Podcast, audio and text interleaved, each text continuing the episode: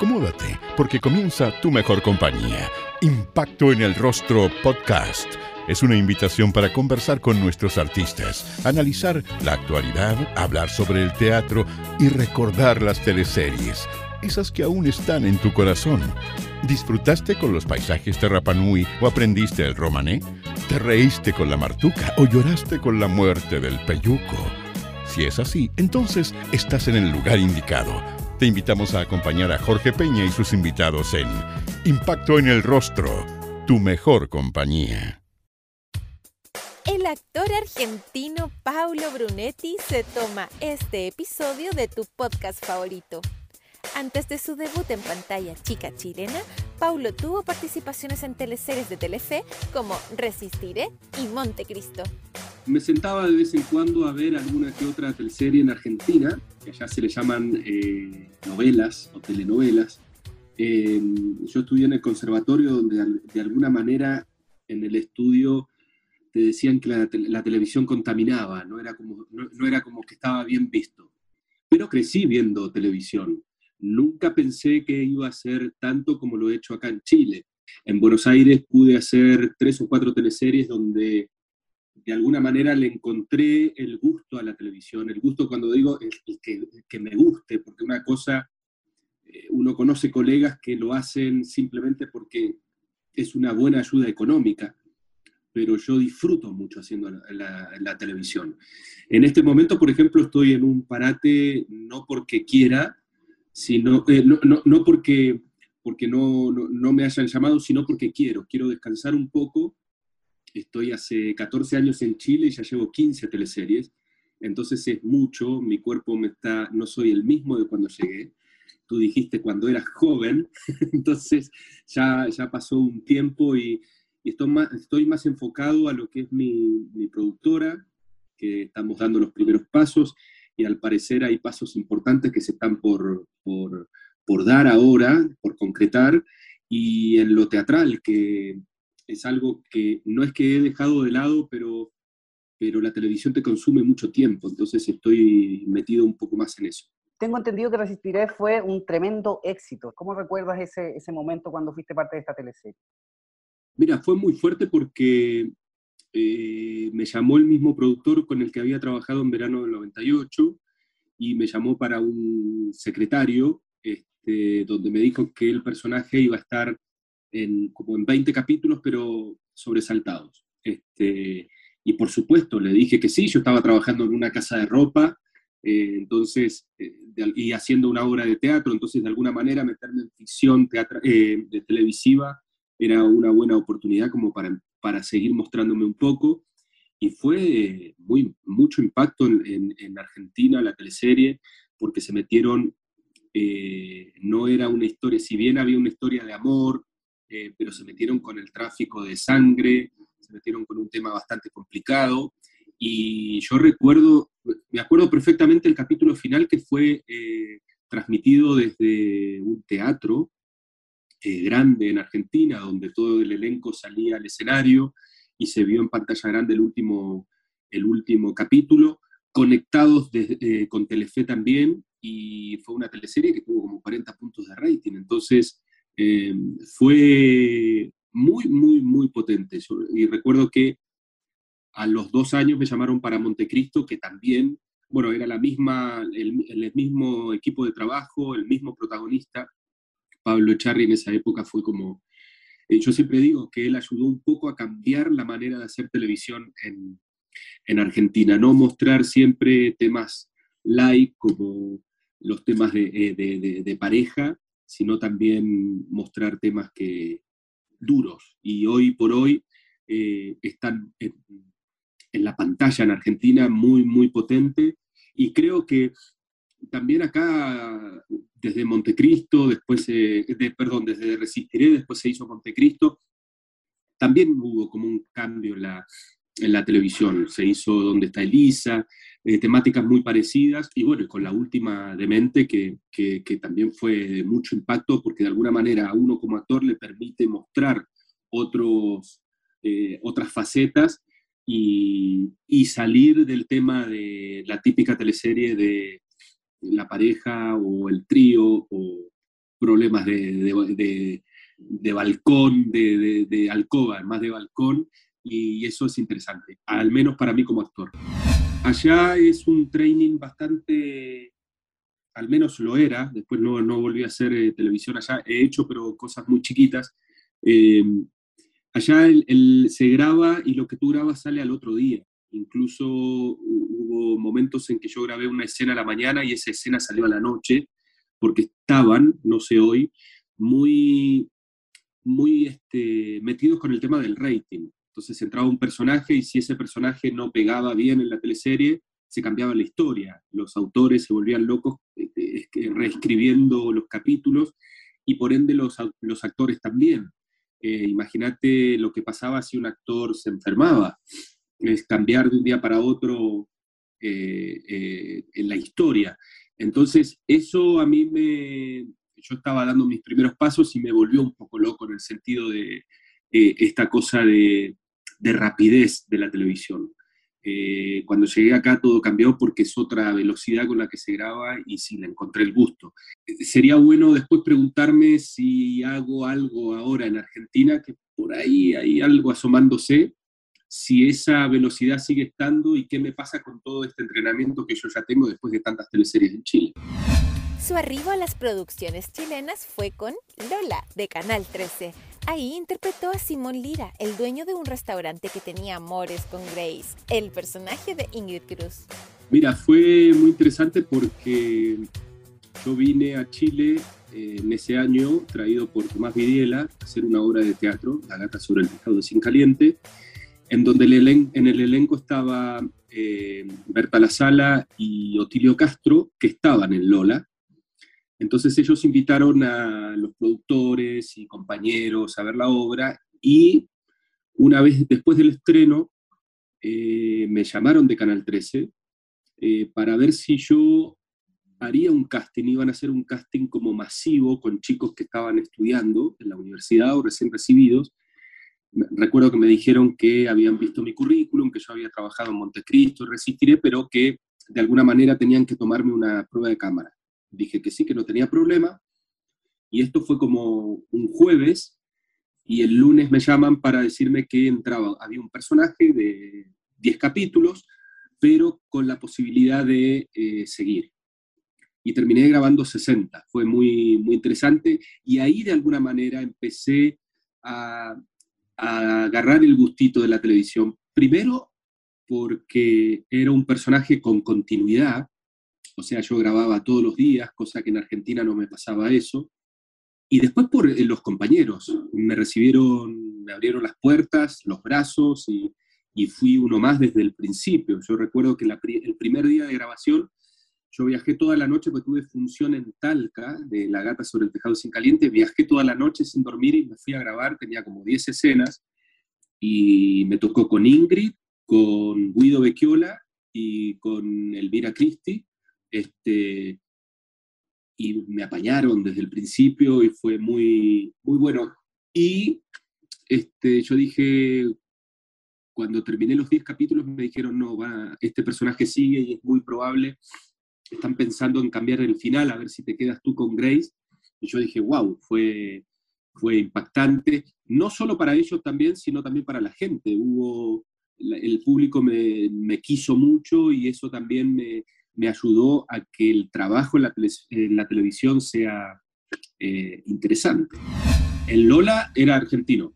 En Lola me dijeron eh, pura y exclusivamente argentino, que pone un restaurante acá en Chile y se enamora de, Grace. Después vino Sin Anestesia, donde también era argentino, después Mujeres de Lujo, donde yo em, quise poner, eh, quise empezar como actuar en chileno y me dijeron, no, es uruguayo, una cosa así. Y después ya, claro, tuve la suerte de trabajar mucho con los mismos, con Pato González o con Herbal Abreu, hasta que yo le dije, por favor, déjenme actuar en chileno. Eh, y sí, incluso en, en la teleserie Isla Paraíso, creo que era, sí, Isla, Isla Paraíso, mi personaje era eh, argentino y hubo algunas escenas que dijeron, corte, Paulo, estás hablando en chileno. O sea, ya el acento era como que lo tenía eh, incorporado, eh, pero siempre eso se habló. Por suerte, por suerte me tocó, bueno, Herbal en el 13, eh, Pato González o La Quena en Mega, que eso no era importante. Eh, era como te sientas cómodo. Si el personaje eh, se te sale algo en argentino, inventamos que el personaje vivió en Argentina. Y así fue en varias teleseries. Así que a mí no me gusta meter mucho la cabeza en la actuación y, y por ende eso te hace sentir un poco más libre. Bueno, es un culebrón, eh, una, comedia romántica y las comedias tienen eso, se permiten estas cosas. Eh, estuvo bueno porque estábamos en un canal en esa época católico y empezamos a hacer ruido y si hacemos ruido está, está bueno. Eh, empezar como uno no, no hace esto como para modificar el pensamiento o la mentalidad de las personas, pero si hacemos un poco de ruido como para modernizarnos un poco eh, eh, está bueno. Uno no tiene que olvidar nunca que, al menos yo así lo tengo bien claro, que en la televisión el actor es un producto y trabaja para otro producto que es la teleserie. Y por suerte, si bien estuve siempre contratado, no hubo una teleserie en la que yo diga, pucha, no me gusta lo que estoy haciendo. Eh, la pasaba bien. y esto obviamente yo no me puse a reflexionar cuando me llamaron para hacer eh, esta teleserie donde los, protagonistas se cambiaban los roles eh, en el, sexo, no me puse a reflexionar en eso porque era un trabajo y quería entrar de alguna manera y probar el tema de la televisión chilena. Eh, por suerte me tocaron muchas teleseries donde se hacía ruido en algo y eso es lo que me gusta. En la primera nocturna de Chilevisión, Mujeres de Lujo, Paulo le dio vida a Valentino, el enamorado de Ronnie Palma, interpretado por Héctor Noguera. Bueno, mira, yo estaba terminando de grabar Sin Anestesia y empezó justo la producción de Mujeres de Lujo, con un director y con un elenco. Y yo cuando terminé Sin Anestesia eh, me volví a Buenos Aires Pato González me dijo, en cuatro meses estaría grabando la próxima y te voy a tener en cuenta. dije, bueno, gracias, este, me voy a Buenos Aires, voy a visitar a mi familia, haré alguna obra de teatro y ni bien llego a la semana, le llama a Pato y me dice, Paulo, echaron al director de Mujeres de Lujo, eh, me llamaron a mí para hacerme cargo y pedí eh, dos, dos cosas. Una, cambiar la historia, agregar dos personajes y esos personajes era eh, Tito Noguera y, yo. Y le digo, perfecto, ¿cuándo empiezo? Mañana, vente, ya tómate un vuelo. Y fue fantástico porque me vine ese mismo día prueba de look este, y a los tres, cuatro días ya estaba grabando. Una historia interesante donde me metía otra vez en un lugar donde se hacía ruido, eh, no solo en el tema gay, porque era pareja del personaje de Tito, sino también en una prostitución VIP, eh, donde había una especie como de tráfico de mujeres también. Y entonces eh, era muy interesante a las 10 de la noche y dio que hablar esa teleserie, tuvo muy buen rating en lo que era televisión, era como la segunda, tercera producción que se hacía en televisión y le fue muy bien. Y otra vez volver a encontrarme, no a encontrarme, sino a conocer gente que hasta el día de hoy es muy, muy valiosa en mi vida, como Feño Recola, Bárbara Rustagle. Entonces fue muy, muy interesante eh, trabajar en esa teleserie. Y era mi tercera teleserie acá y mi tercera teleserie con Tito Noguera. Entonces con Tito ya era como, ya había mucha confianza en el tema. Es interesante meterse en un personaje que sabe que se enamora de un amor prohibido. No digo por lo sexual, sino por lo, el personaje de Tito era un mafioso, era un tipo oscuro y el amor que tenía este joven hacia él, eh, rompía cualquier tipo de barreras. Hay una escena final donde él muere en mis brazos y es muy conmovedora verla. Entonces todas esas contradicciones que tenía el personaje, de saber que tenía que salvar a las chicas de las manos de ese tipo que él amaba. Entonces eso fue muy interesante.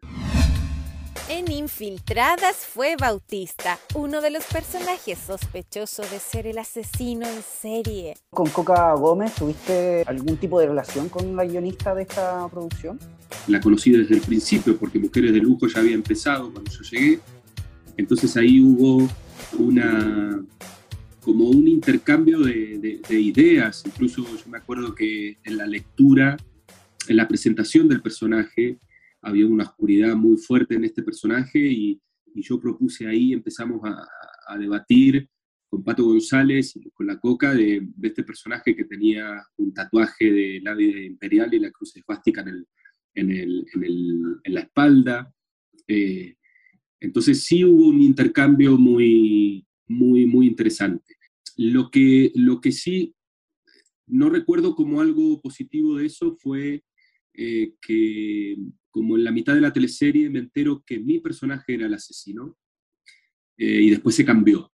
Eh, entonces fue como una desilusión grande para mí porque había grabado, no porque había grabado escenas como asesino, no se me veía la cara, sino porque cuando se muestra mi personaje yo había empezado a trabajar un cierto misterio que antes no lo tenía y después cuando llego al capítulo 80 y te enteras que no eras, eh, estas cosas que tiene la televisión, por eso te digo, hay que aceptar que uno es un producto dentro de, un programa de televisión. Entonces lo tuve que aceptar, pero en un principio me enojé y mucho, y yo creo que hasta el día de hoy sigue habiendo cierto, cierto enojo con, con esa teleserie. El personaje era malo. Si vos me decís que el personaje era bueno y en el capítulo 50 se enteran todos que es malo, hay una manera de encarar eso, y es muy fuerte para mí decir que, pucha, estuve mintiendo en los 50 capítulos. En cambio, mi personaje era uno de los sospechosos a ser el, el asesino, y por ende, de alguna manera, el, el, llegar al 50 y decir, y que me digan, tú eres el asesino, y era justificable ser el asesino por todo lo que había hecho en los capítulos 50, desde el 1 al 50, y después del 50 al 30, grabar con una carga eh, que yo le di extra, llegar al 80, sí, te desilusiona, pero no fue un cambio muy grande en el personaje, porque ya te digo, el personaje era siniestro. Entonces no, yo seguí mi trabajo, cumplí mi, contrato, pero hubo una desilusión interna que como espectador no se nota el, cambio, no, eh, la gente siguió diciendo hasta que aparece la, la, cara de Felipe Brown, que era el asesino, dice, uy, era él, no era tal, o no era tal, porque no era solo que o eh, era él o yo. Éramos tres o cuatro los posibles eh, eh, asesinos, y, pero no fue, fue desilusión personal, pero no en, el personaje. La gente no, no, se dio cuenta de ese, de ese clip. Eso es algo que guardamos para nosotros y la gente hoy se está enterando. Paulo tuvo participaciones especiales en dos teleseries de Vicente Sabatini, Manuel Rodríguez y La Doña. ¿Cómo habrá sido esa experiencia? Sí, sabía que era que de los que estaban era como se lo veía como el mejor, todos querían trabajar con él, en que los mejores, las mejores teleseries las había hecho él, las mejores teleseries de los 90, y yo recuerdo que cuando yo lo conocí grabando Sin Anestesia, él llegó a, a Chilevisión y empezó a, preparar eh, su, próxima, eh, su próxima teleserie, que no sabíamos en ese momento que era Manuel Rodríguez. Y yo grabando eh, Mujeres de Lujo me entero que va a ser Manuel Rodríguez. Entonces hablé con Pato González y le dije, me enteré que van a ser Manuel Rodríguez, seguramente va a aparecer San Martín. pucha, y es como un sueño para mí interpretar a, al prócer argentino.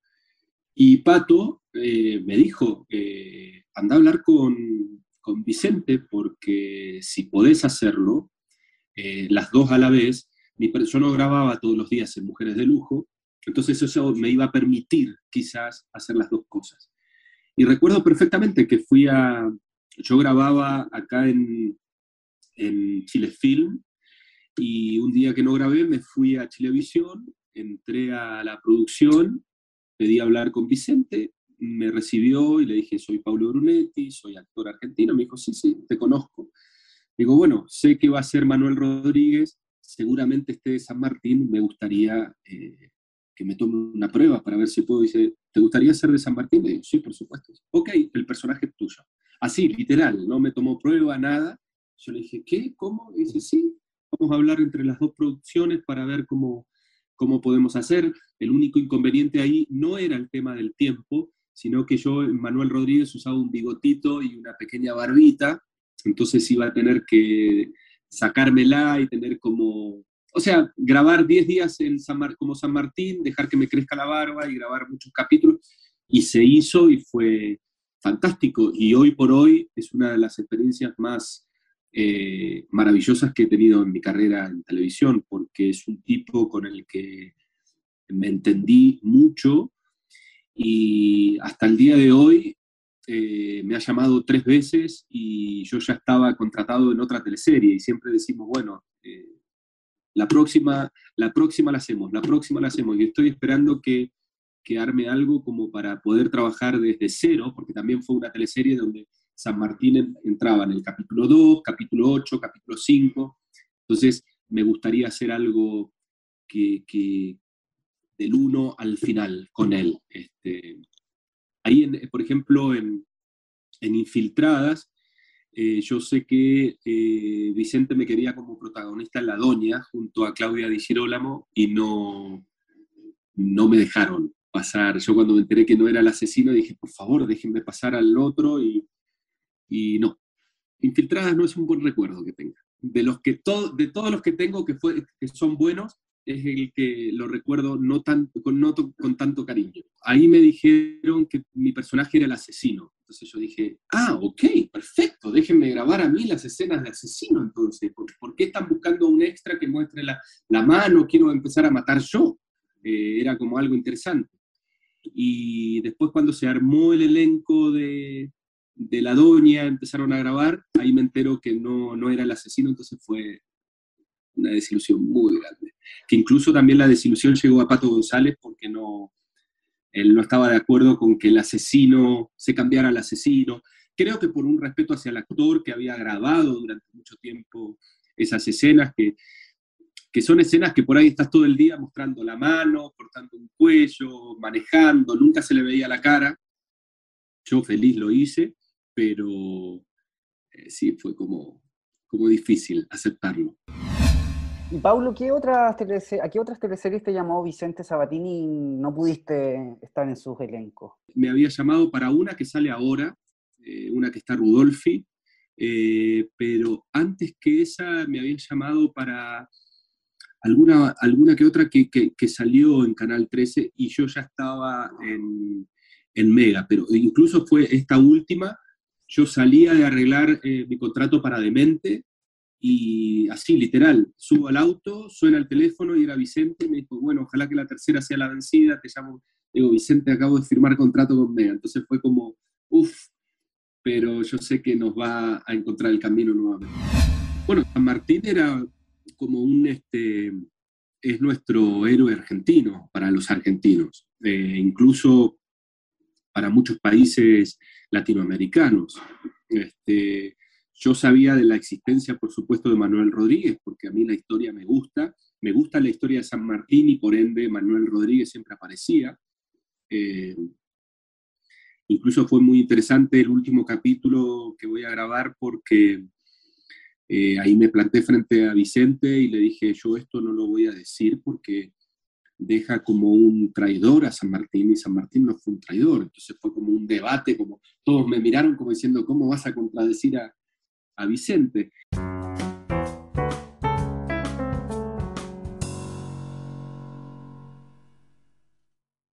Hagamos una pausa. Kraken Mochilas es un emprendimiento que apuesta por el diseño de autor, hechas a mano, completamente personalizadas y veganas libres de crueldad animal. ¿Sabías que son 100% impermeables? Combinar tu Kraken nunca fue tan fácil. Nosotros ponemos el diseño y tú los colores. Todos los bolsos y mochilas traen de regalo un estuche más seis meses de garantía. Conócelos en su Instagram arroba kraken.mochilas.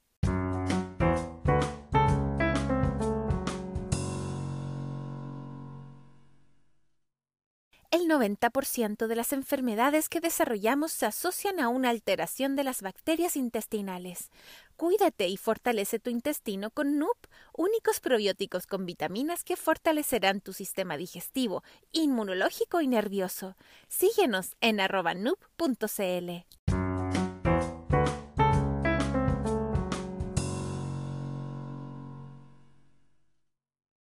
Y él me escuchó mi postura y eh, porque mi última escena era con Manuel Rodríguez y con O'Higgins. Y el texto escrito decía que eh, mientras ellos se daban la mano, yo decía, mañana sigo mi camino a Perú para continuar con la liberación de América. Y San Martín, lo que es muy interesante leer la historia de San Martín escrita por argentinos y la historia de San Martín escrita por chilenos, porque cambian totalmente. Y yo me agarré por la de los argentinos, eh, porque lo que yo tengo entendido eh, es que San Martín de aquí volvió a Buenos Aires, estuvo como un año juntando más dinero para, para volver a pasar por Chile y subir a Perú para continuar con la liberación. Y cuando pasa por aquí, se entera que Manuel Rodríguez estaba muerto. ¿Mandado a matar por quién? No sé, ahí lo dejo en discusión de, los chilenos. Pero si San Martín, mientras ellos se daban la mano, decía yo mañana me voy a, Perú para seguir con la liberación de América, se estaba lavando las manos y los estaba dejando. Y entonces yo le pedí cambiar eso. Eh, pedí, en vez de decir voy hacia Perú, digo, vuelvo a Argentina para seguir buscando fondos para luego ir a Perú. Y me dijo Vicente, cambialo. Sí, eh, hagámoslo así. Entonces quedé tranquilo con, eh, creo que le hice honor y el respeto a lo que creo que es el gran libertador argentino, chileno, peruano, latinoamericano. En el set yo llegué, porque aparte, como yo estaba grabando Mujeres de Lujo, a mí el día anterior me decían, Paulo, mañana te toca San Martín, o, eh, no sé, hoy es lunes, me dicen, el viernes te toca San Martín. Ok, y yo como grababa martes, miércoles y jueves Mujeres de Lujo, el jueves a la tarde vi el texto de San Martín. Y dije, upa, acá pasa algo. Entonces cuando llego, ya maquillado, vestido como San Martín, le dije, Vicente, tengo un problema con esto. Y él me escuchó y lo aceptó y, no es que discutió conmigo, dijo, no, Pablo, cámbialo, me parece correcto lo que estás diciendo. Y yo eso lo considero un señor, un caballero, y todo mi respeto, obviamente, porque a mí me gusta trabajar con un director que me escuche, ya sea eh, como, como actor con una eh, necesidad como actor y también en la historia. Eh, yo no voy a cambiar una, historia, sino, y sobre todo histórica, eh, porque uno puede ir y decir, en una, en una ficción creada para el momento, yo puedo decirle, escucha, es ilógico que este personaje me haga esto, esto y esto, y el director te diga, Paulo, es ficción, y ahí listo, te, es como decir, sí, ya sé, ok, hagámoslo. Pero en una, en una histórica donde hay un registro, eh, me parece que hay que, que, hay que... Mm, Ser más riguroso. Y, y, y él escuchó mi, mi, postura y la aceptó, y eso lo agradezco. En Sin Anestesia, Mujeres de Lujo y en Infiltradas me dirigió Pato González, que es como un discípulo de Vicente. Entonces ese tema del libreto en el, en el set eh, ya lo tenía acostumbrado, ya eh, y hasta el día de hoy, bueno, he trabajado en muchas eh, producciones con Pato, y yo no, no llego, incluso hay días que no llevo el guion al, al canal, me sé toda la letra desde casa. Eh, y eso lo agradezco mucho. Y creo que de lo de la doña, que fue, salía, aparecía en uno o dos capítulos, pero fueron muchas escenas, el placer mm, más grande de, obviamente, volver a toparme con, con Vicente, pero fue trabajar con Claudia, donde también venía ella con una rigurosidad eh, de mucho tiempo y, y que uno como actor también son como pequeñas pruebas que a uno le, le, toman, eh, la vida te da. Eh, una, una, gran actriz como Claudia, con, con una vocación inmensa, y claro, era quizás nervios de llegar y decir, ok, espero estar a la altura, y que te hagan sentir uno más y que, y que te den una, la posibilidad de trabajar al lado de ella y sentirte a la par, eso es fantástico. Gustavo Fernández fue tu personaje en Soltera otra vez. Yo soy un actor que le gusta ver a los, a los pares, a los compañeros, incluso veo todos los estrenos eh, para ver de qué se trata. Eh, y alguna que otra me, me atrapa, quizás. Y Soltera otra vez recuerdo que, claro, venía eh, cuando se, se, empezó a hacer publicidad y decían que era una versión de Ciegas Citas en Argentina, eh, empecé a investigar quiénes la hacían en Argentina, de qué se trataba, y obviamente hablar con gente y amigos y familia y que estaban fascinados con la historia.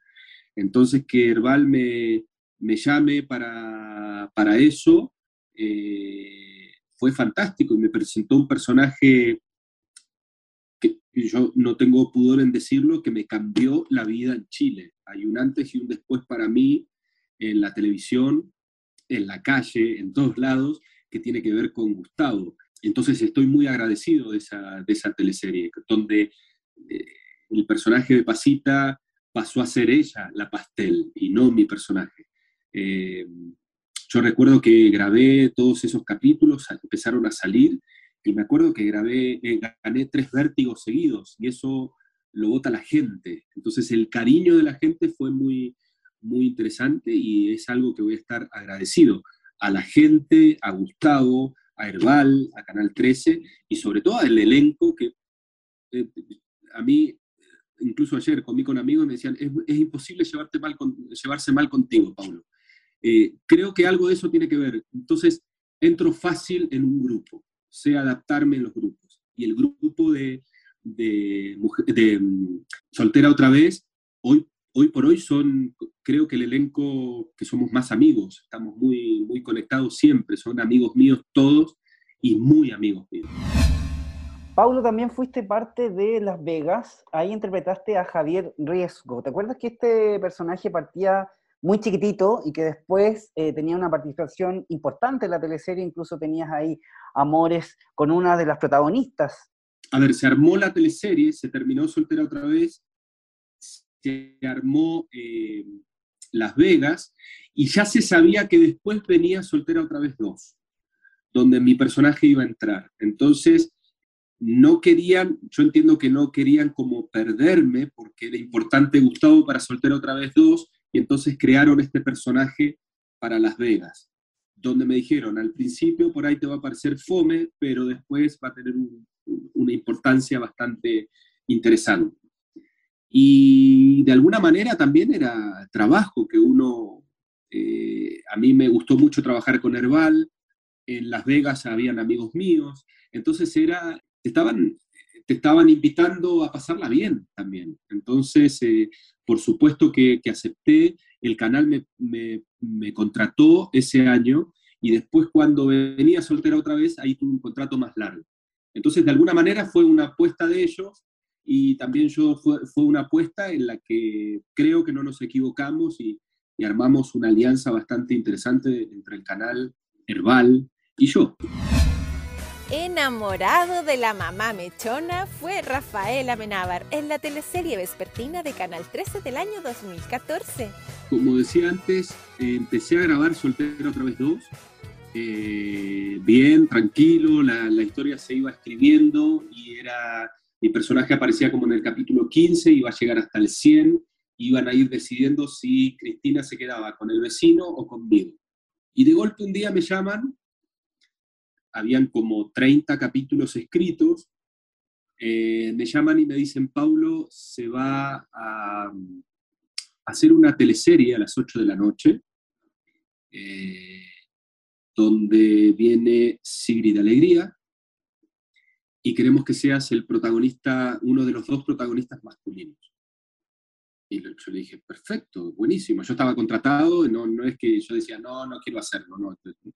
Eh, lo tenía que hacer, pero había varios plus. Uno era Sigrid, que yo cuando llegué eh, a Sigrid la conocí eh, haciendo eh, ese año ¿Dónde está Elisa? Y siempre me, me gustó lo que hizo y entonces era una oportunidad para estar en un protagónico, protagónico al lado de una actriz bien, bien potente y donde hubo una química fantástica desde el primer día y hoy es una de mis mejores amigas y si no digo la mejor se enoja. Este, y claro, y fue muy loco porque mi personaje de Soltera otra vez tenía 30 capítulos escritos, tenían que escribir unos 5 más para hacer el final y que me vaya. Entonces yo durante dos meses grabé las dos teleseries a la vez. Me tocaba por ahí lunes, martes y miércoles Mamá Mechona, jueves y viernes Soltera otra vez. Lo bueno de Soltera otra vez es que eran historias, si bien había una columna vertebral, habían historias paralelas donde a mí me daba la oportunidad de, descansar mi personaje y poder grabar el otro. Entonces fueron dos meses intensos, mismo look, eh, entonces no había problema con eso. Mismo edificio donde se grababan las dos teleseries, tampoco había problema con eso. Y Mamá Mechona fue muy bonito porque eh, cuando terminé de grabar Soltera otra vez, a mí me tocaban todos los días un training que nunca había tenido en la televisión. En Sin Anestesia, por ahí sí, y me hacía falta otra vez de, todos los días levantarme a las seis y media, eh, repasar las escenas, desayunar, irme, volver a las siete de la tarde a mi casa, eh, descansar un rato, estudiar las escenas para el otro día. Era como intenso y la pasé, la pasé muy bien. ¿Y la vida social? ¿Cómo lo hiciste en ese momento? Eh, uno se da los espacios como para vida social, pero eh, yo estaba muy contento porque la vida social también la hacía, estaba con mis amigos, entonces era divertirse también. Eh, yo recuerdo que empecé a preparar una obra de teatro donde dirigía a algunos actores los que hacían de los estudiantes, entonces había un tiempo también y yo soy partidario de que la vida es una sola y hay que aprovechar a pleno. Y me daba los tiempos como para, para poder disfrutar de, de, la vida. Obviamente terminé de grabar Mamá Mechona, eh, hice un viaje que esos viajes que uno programa de por vida, que era conocer eh, Europa, eh, y, lo hice. Entonces volví y en Europa esos viajes uno no descansa, porque duerme poco, camina mucho, y llegué y colapsé. Claro, venía de grabar mucho y fui al canal y dije, fui al neurólogo porque me parece que tuve eh, ataques de pánico y no era por suerte. Entonces en el canal me dijeron, vamos a parar un poquito contigo porque venía saliendo mucho eh, y fue un lindo descanso. Entonces ahí fueron como unas buenas vacaciones, pero después volví al training que que me encanta hacerlo y creo que el segundo parate es ahora, el que estoy teniendo ahora. no esperé a que el cuerpo me diga, Paulo, para, sino que yo dije, voy a parar un poquito. Eh, a mí me interesa que le vaya bien, porque es un esfuerzo desde el primer día en que el autor se sienta, eh, idea una, una historia y, y, hay un esfuerzo. Eh, hay horas este, eh, horas de, estudio, horas de escritura, luego vienen los actores, todo lo que hay detrás de cámara. Entonces, si a la teleserie le va mal, nos va mal a todos. Entonces, y, te vuelvo a repetir lo que, lo que dije tres o cuatro veces, la televisión es un negocio y si al producto le va mal, es, probable que uno como producto eh, no te vuelvan a llamar para, otra, para vender otro producto. Entonces, por supuesto que uno quiere que le vaya bien, porque le va bien a este producto, que es uno mismo. Por ende, le va bien a la teleserie, que es otro producto, y si le va muy bien, ese producto que se vendió, quizás es convocado para vender otro producto. Entonces, es un trabajo continuo que, por supuesto, a mí me interesa que le vaya bien. Hoy las cosas cambiaron. ¿Por qué? Porque yo, por ejemplo, no veía la, la teleserie quizás a la noche, pero si tenía tiempo al otro día, eh, mientras desayunaba, ponía el eh, mega.cl y veía el capítulo. Entonces hoy hay otras plataformas donde ver la teleserie. Entonces el rating también cambia. Hoy 14 puntos de rating es muy bueno, que no, no sé si es comparable a los 30 de antes, pero 14 puntos de rating viéndolo eh, en vivo y en directo es muy bueno. ¿Por qué? Porque hay gente que no tiene televisor, tiene una computadora y lo está viendo online o lo ve al otro día. Entonces, por ejemplo, con Demente me pasaba que donde iba, todos veían Demente.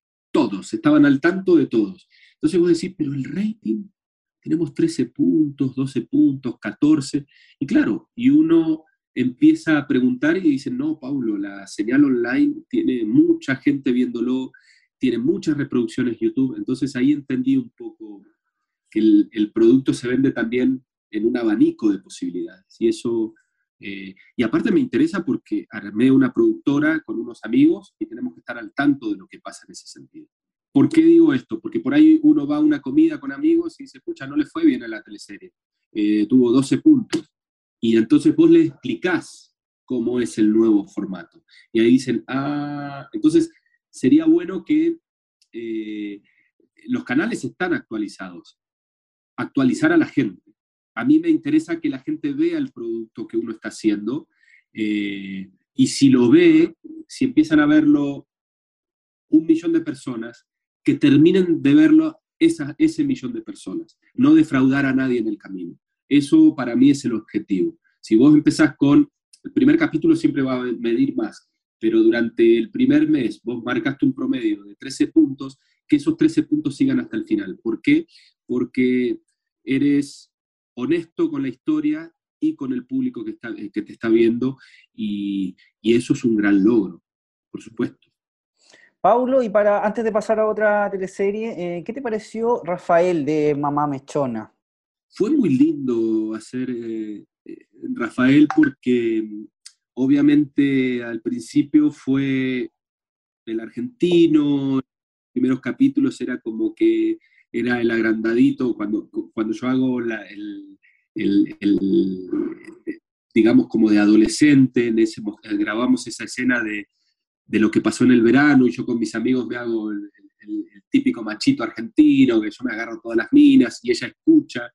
Eh, era una historia para adolescentes y juventud y me gustó mucho interpretarlo porque eran dos, lo que decía yo al principio, la típica historia del reencuentro, de enamorados, eh, y yo soy partidario de donde hubo fuego, cenizas quedan, y esta era un claro ejemplo. Ella se casó, eh, tuvo sus hijos, su vida, pero hubo fuego en ese verano, y, y también fue muy importante para mí como actor, porque yo ahí me sentí junto a Sigrid y a Álvaro eh, protagonista.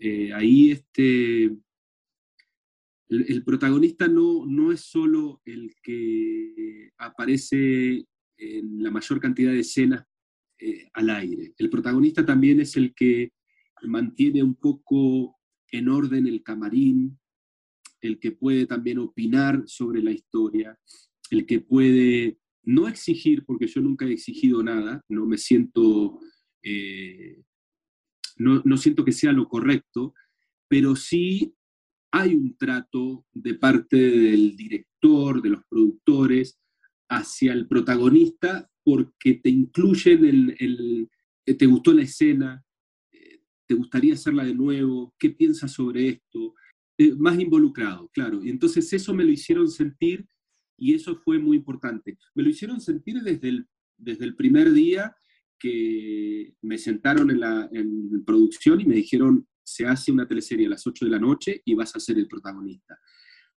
Y desde ahí, de alguna manera, armamos el cómo iba a ser el tema de las grabaciones. Entonces, involucrarme en eso fue muy, muy interesante y lo agradezco. Hizo crecer como, como persona dentro de un canal eh, y plantarme de otra manera frente a una producción. Yo estoy muy agradecido de los grupos que me tocaron, de los personajes que me tocaron. Eh, yo creo que sería muy autocrítico cuando estoy haciendo algo en lo que no me siento cómodo. Eh, pero no, no me ha pasado. Soy autocrítico en, en, cosas que más externas, como, uff, estoy un poco panzón, uff, se me nota la pelada, soy autocrítico en eso, pero no en la forma de cómo me veo o cómo actúo. En ese sentido, no. Su última teleserie en Canal 13 fue Preciosas, en donde interpretó a Ismael Domínguez, un fiscal de la República. A mí no me gusta, hoy, Paulo, con 48 años, no me gusta que me digan está inspirada en tal y verla, eh, porque uno inevitablemente va, a tratar de hacer. Eh, porque si te dicen está inspirada en algo, es porque ese algo es, muy bueno, entonces inevitablemente va a tomar cosas de ahí. prefiero empezar de cero. Eh, yo cuando hice Sin Anestesia dijeron está inspirado un poco en Grey's Anatomy, me comí como 50 capítulos, entonces eh, prefiero tener más libertad.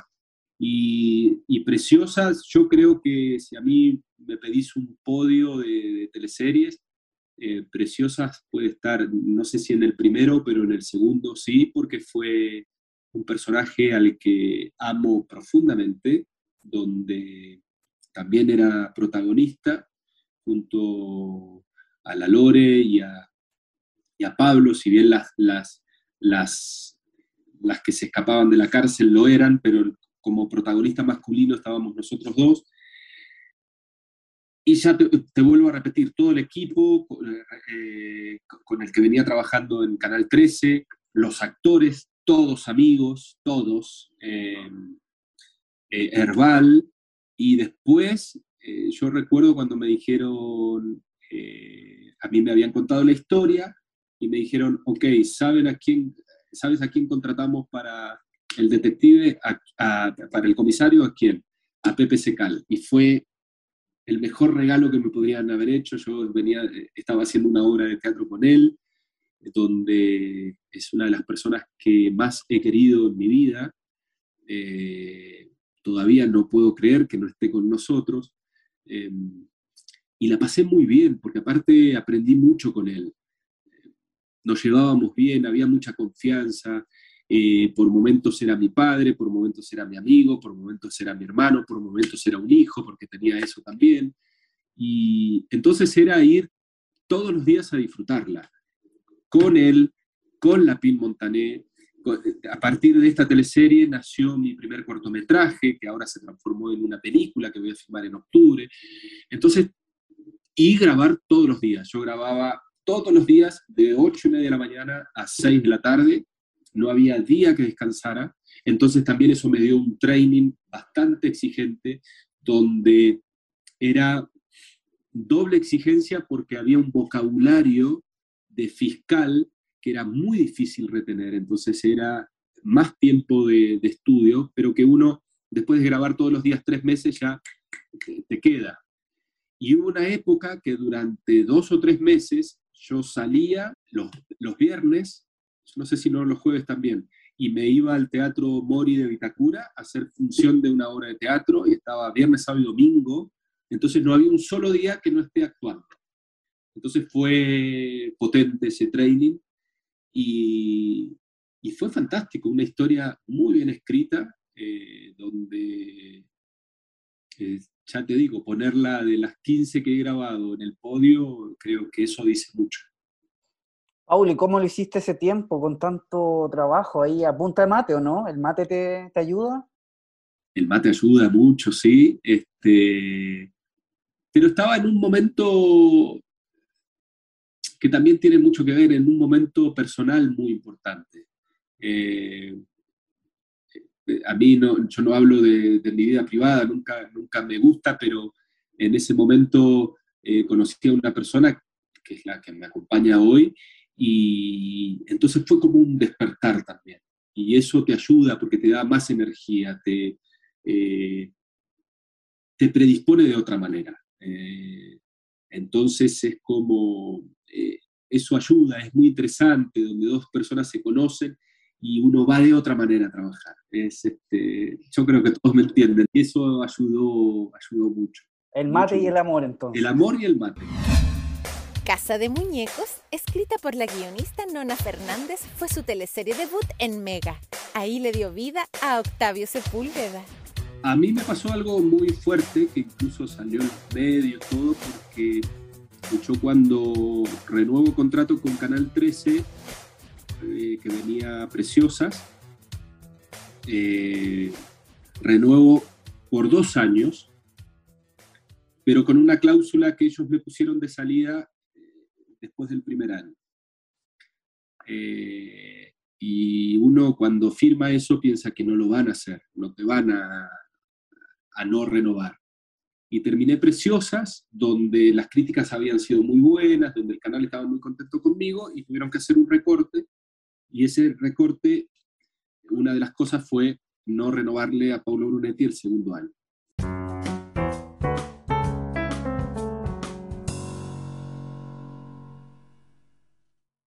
Quesos los tilos siempre a la vanguardia para hacer de tus ocasiones especiales una experiencia única al momento de compartir, porque toda ocasión es especial cuando se disfruta de ella. ¿También eres fanático o fanática de los quesos? Entonces no te puedes perder este tremendo dato. Quesos Los Tilos, encuéntralos en Instagram como arroba quesoslostilos y quesoslostilos.cl.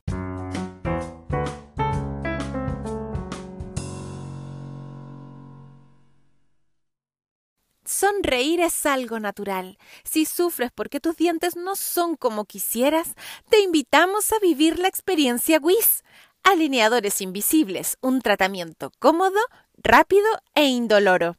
Conócenos en arroba wis.life.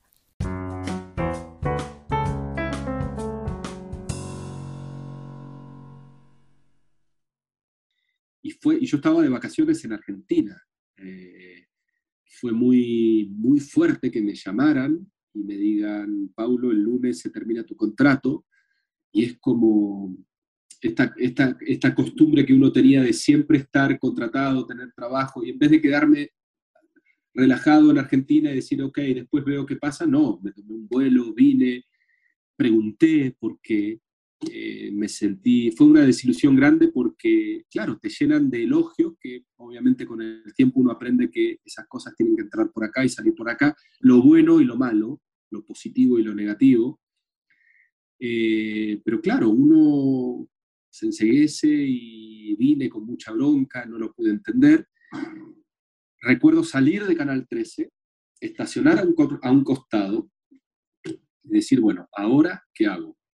Y se me ocurrió hablar con Pato González, eh, que estaba en Mega, eh, hablar con TVN y decir, estoy libre. Con Pato González fue más personal porque somos muy amigos y él no podía creer que me hayan dejado fuera de Canal 13 y justo me dijo, mira, estoy armando justo la próxima teleserie de Mega y creo que hay un personaje que tú lo podrías hacer. Eh, estaban dando vuelta porque era muy probable que ese personaje lo hiciera Jorge Zabaleta, pero estaban viendo la posibilidad de escribir otra teleserie donde iba a estar Jorge, y creo que fue esta de, algo del presidente, no sé, eh, con Rudolfi.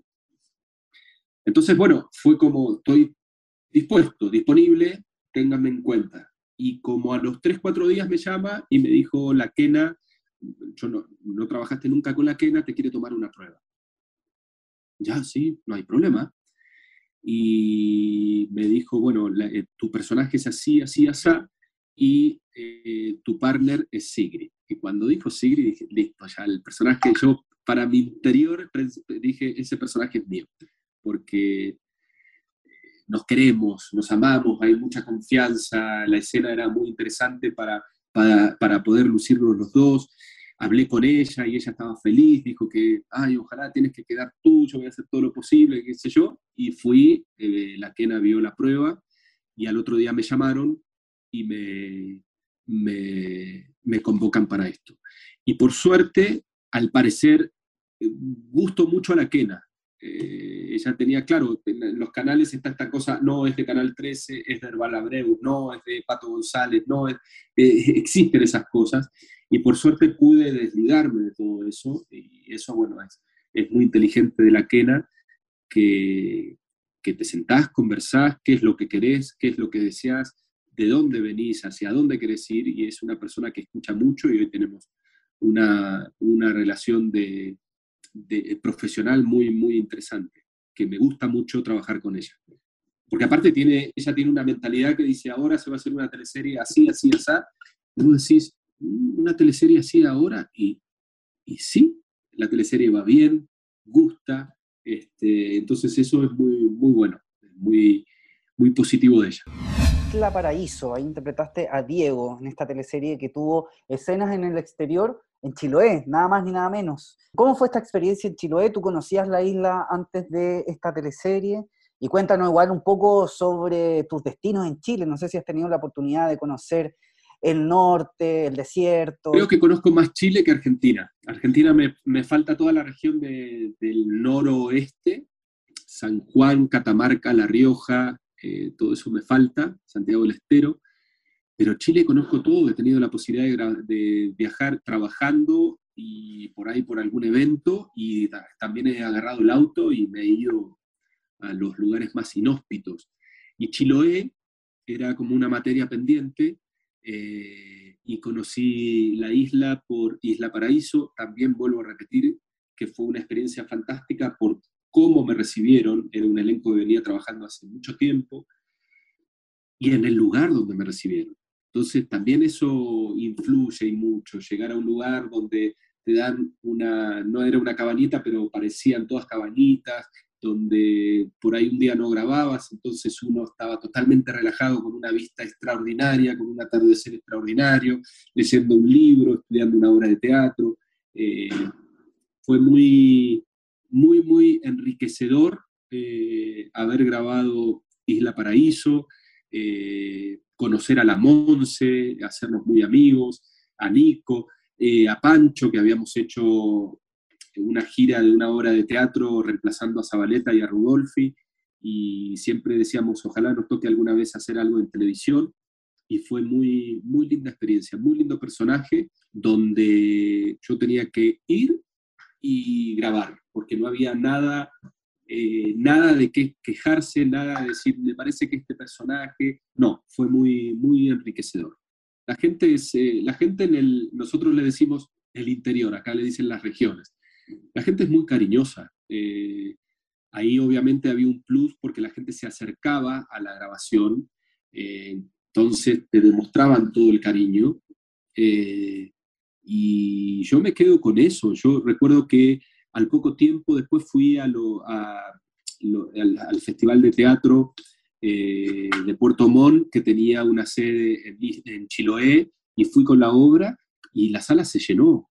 Entonces también eso, eh, yo sé que la sala se llena en gran parte por lo que ven en la televisión y van a conocer a este actor y uno puede mostrar otra faceta como actor, quizás hacer conocer a un autor, quizás mucha gente por primera vez va al teatro.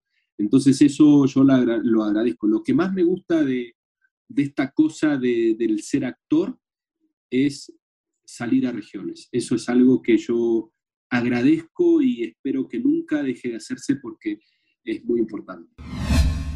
Mira, hay una cuestión que creo que tiene que ver con el corazón, pues yo viví en Río Gallegos, entonces conozco Punta Arenas como la palma de mi mano. Entonces hacer una teleserie en Punta Arenas, Puerto Natales, bueno, además del paisaje, ¿no? Eh, pero hacer una teleserie ahí, más de uno me podría decir, no, pero el frío, me encanta, con nieve, todo eso. Yo creo que si hoy me dices, ¿dónde la grabarías? Yo te diría en Punta Arenas. Complejo por los vientos, ¿no? viento y la distancia. La distancia también te juega en contra, porque yo creo que Chiloé ya también era un poco lejos, los viajes, eh, pero ¿quién te dice que alguna vez este, no se pueda? Y si vos me decís, puede ser eh, eh, Punta Arenas más cerca, a mí un lugar que a mí me gusta mucho es este, la zona de Puerto Varas, todo eso, que es donde voy a filmar mi película. Su última teleserie fue Demente, interpretando a Álvaro Infante, un antiguo amor del rol de Paz Bascuñán. Había una confianza plena porque ya, hablé de la quena, hablé de Pato, eh, donde tocan temas eh, que movilizan a la gente, que, que hacen un poco de ruido. Al principio, cuando me encontraba con alguien que decía, no, es una obra muy, una, una teleserie muy fuerte, no, perfecto, uno no, entraba en discusión como quizás pasaba antes, como tratar de, decirle a la gente, pero ¿por qué? Si esto es así, así es. No, acá uno entendía que veníamos de un estallido, donde eh, pandemia, donde la gente quería algo más light, eh, y sin embargo pasó lo que yo te dije hace un rato que quiero que pase con las teleseries donde yo trabajo empezó a vernos cierta cantidad de gente y esa cierta cantidad de gente nos acompañó durante toda la teleserie. Y si bien por ahí los últimos capítulos a veces defraudan porque hay finales felices, eh, donde yo creo, yo ahí eh, le dije a Pato, mi personaje no puede presentar un libro, mi personaje tiene que terminar eh, preso, es como debe ser castigado, pero no, le dieron esa vuelta que, pucha, por ahí no, a uno no le gusta mucho, coincidió con mucha gente, yo no entiendo el final que pasó con tu teleserie, con, con tu personaje, entonces había una, estábamos sincronizados con el público, digamos, en ese sentido. Pero lo que pasa que también yo soy espectador, yo fui espectador de Demente.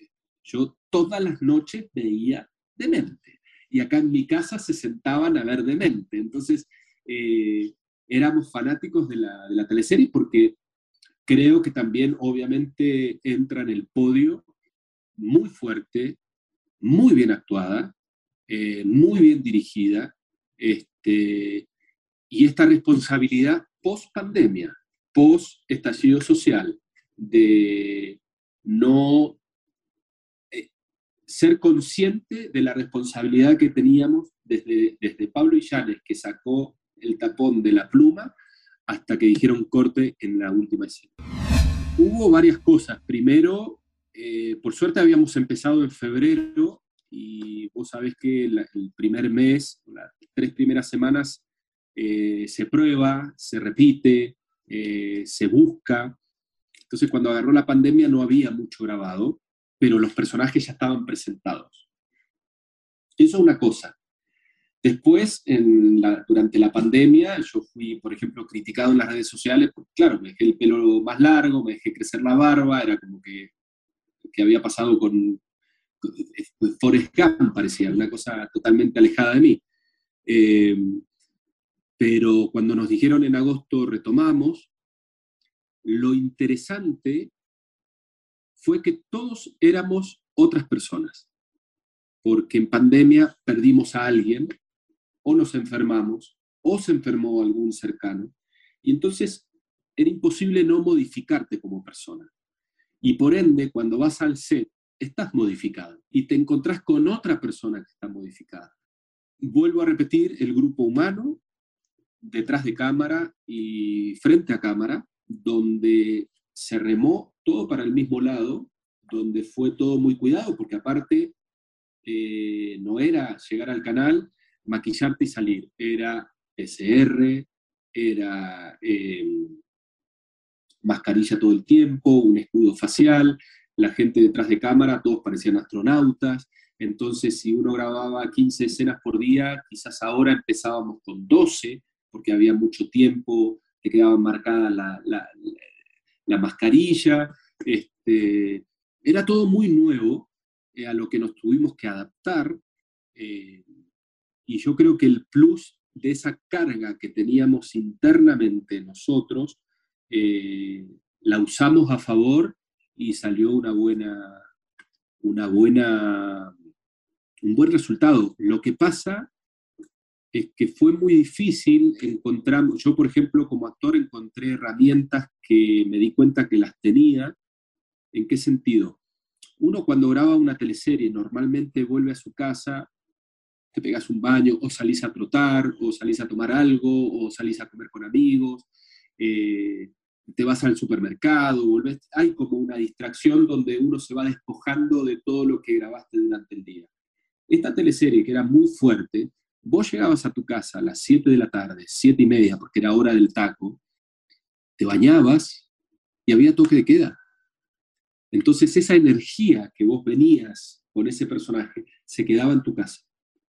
Entonces, eh, yo no me quiero imaginar la gente que vivía en, porque tocó leer, ver gente que ahí nos dimos cuenta de las realidades en este país, eh, y yo creo que en todos, que por ahí una familia de cinco personas están en un departamento de dos ambientes de 50 metros y hay un encierro. Eh, yo tengo la suerte de por lo menos tener un balcón que uno podía salir a respirar.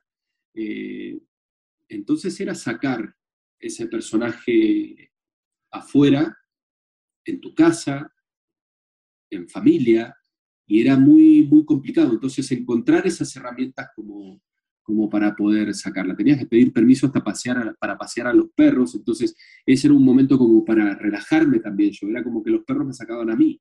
Eh, entonces eh, fue muy difícil, pero se usó todo eso a, favor como para sacar estos personajes eh, afuera. Yo detesto a, detesto el, como espectador a, Infante, eh, pero creo que porque fue, lo hice bien, me gustó interpretarlo y me gustó cómo se interpretó y sacó cosas oscuras que estaban dentro de mí, que eso es lo interesante del actor, darse cuenta de que yo siempre digo que todos los personajes de la literatura universal están dentro de uno y está la mano del director y de uno escarbar, buscar, encontrar y sacar y darte cuenta que hay cosas oscuras dentro de uno y tenerlas tapaditas para estas cosas que son ficción. Tuvo hartas escenas bastante comentadas en redes sociales, como por ejemplo eh, cuando el personaje Paz Cuñán va a su casa y lo apunta con una pistola, exigiendo saber el paradero de su hijo. ¿Qué escena es la que más te marcó? ¿Cuál fue la que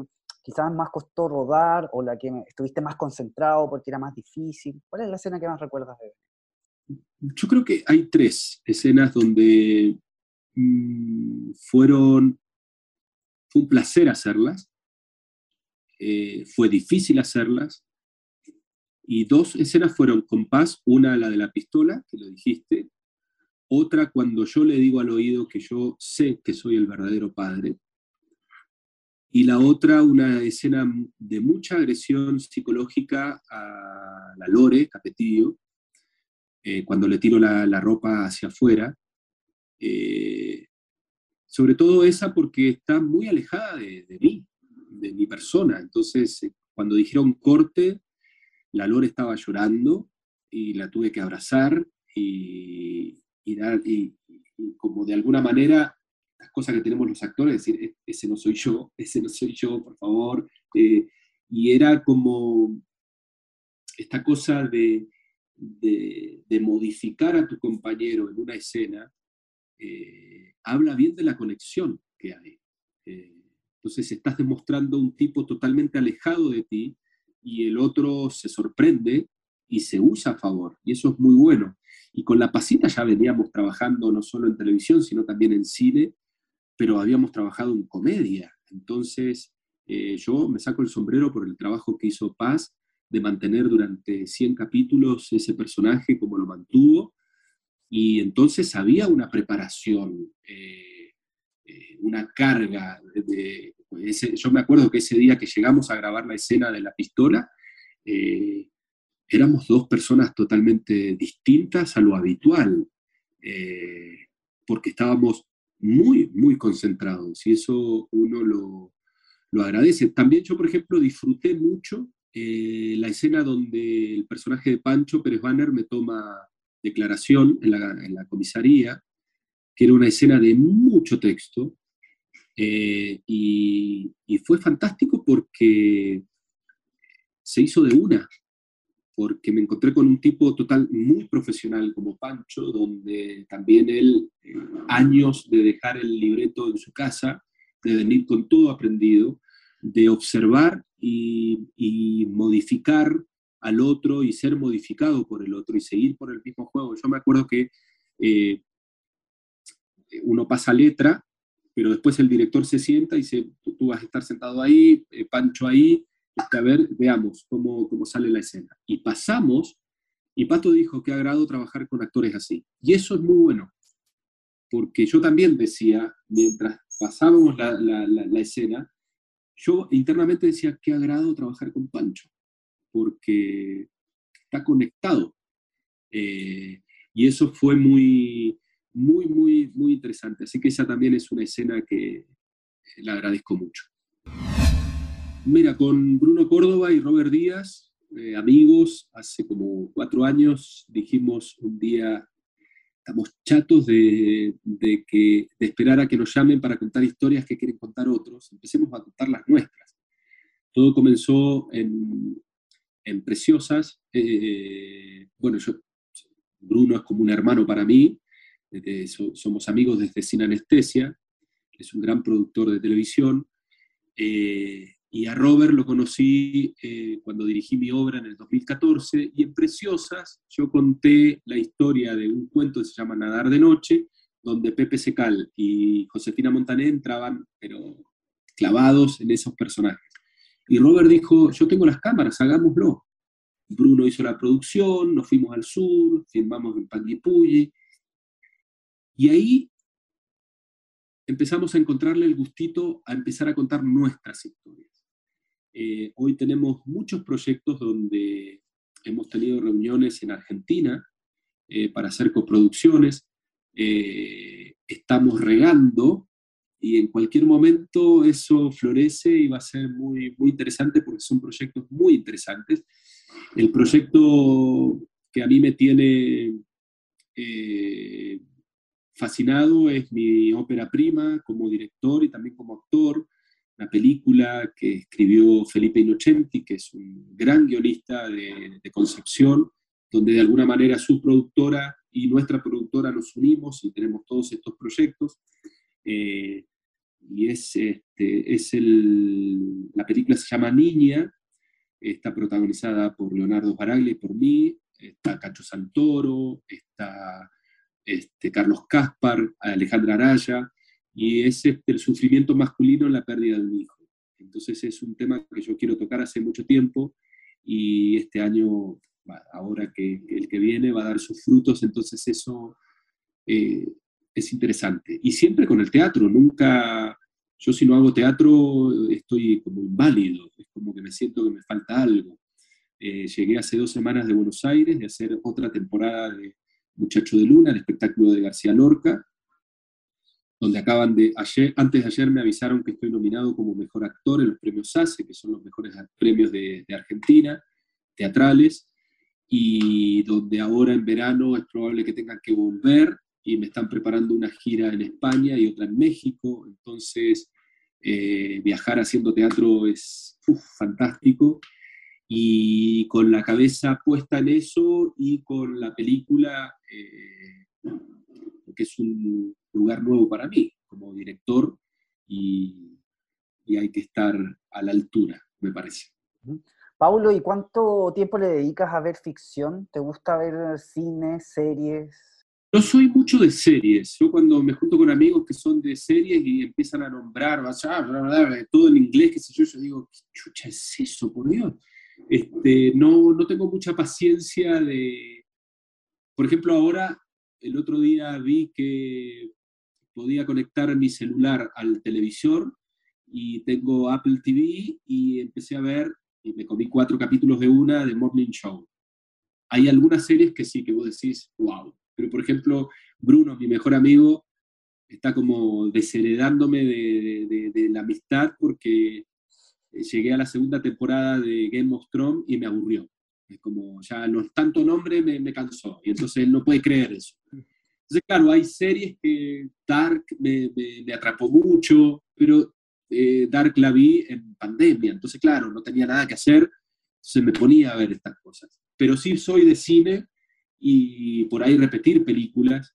Eh, eh, Ahora en Argentina, cuando estuve haciendo la obra, fui al cine, fui, me, me sentía cabro chico viendo Duna en 4K, no, en 4D, perdón, eh, con esa silla que se te mueve todo, y, fue fantástico, esas cosas a mí me gustan. Entonces, sí, soy de, ver cine, eh, series debería sentarme a ver, pero me gustan más las clásicas como eh, Downton Navy, The Crown, esas cosas me, me gustan mucho y soy fan número uno de Friends. Esa es la mejor de todas. Este domingo, ¿vas a votar?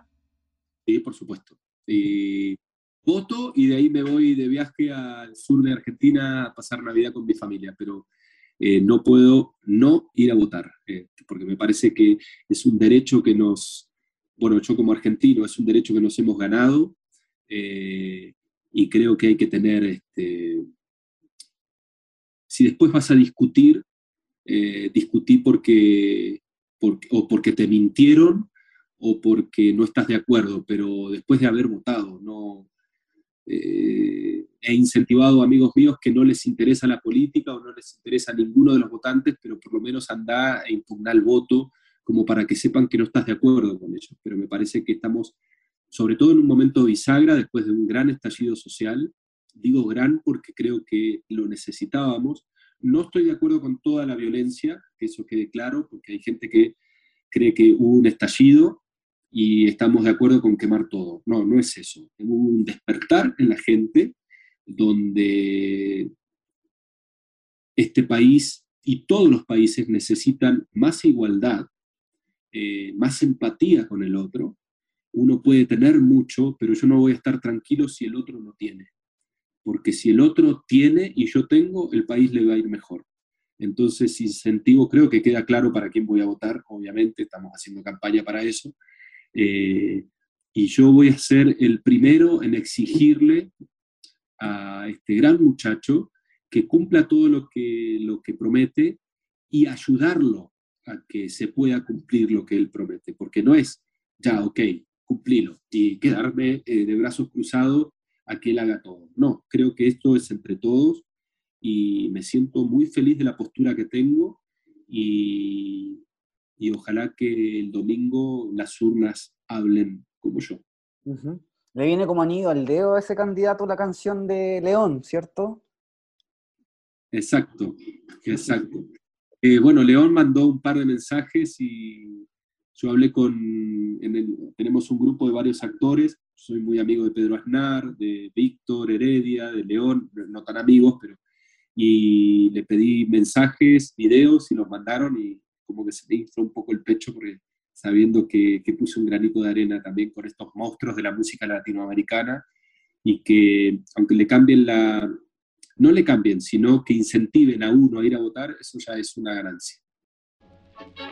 Impacto en el Rostro Podcast es una invitación para conversar con nuestros artistas y recordar las teleseries, esas que aún están en tu corazón.